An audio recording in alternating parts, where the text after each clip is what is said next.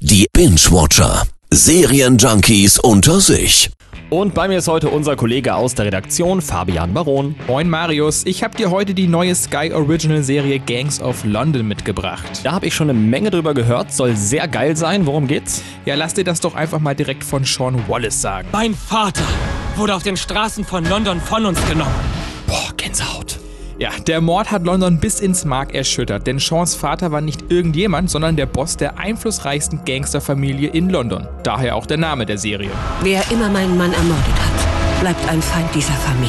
Klingt so, als stünden sie nun mit dem Rücken zur Wand. Also ist erstmal jeder außerhalb der Familie ein Feind oder wie müssen wir uns das vorstellen? Ja, ganz genau. Jeder muss hinterfragt werden. Zum einen natürlich die anderen Gangs in London, aber auch vor allem die Geschäftspartner, denn irgendjemand wollte von dem Tod profitieren. Und der Sohn des toten Bosses muss nun in seine Fußstapfen treten oder wie? Ja, aber das ist in so einer Welt natürlich nicht einfach. Es entsteht erstmal ein Machtvakuum, denn Sean ist unerfahren und jung und das heizt die Rivalitäten und Machtkämpfe weiter an. Also Mord und Totschlag. Aber hallo, die Serie ist wirklich sehr brutal.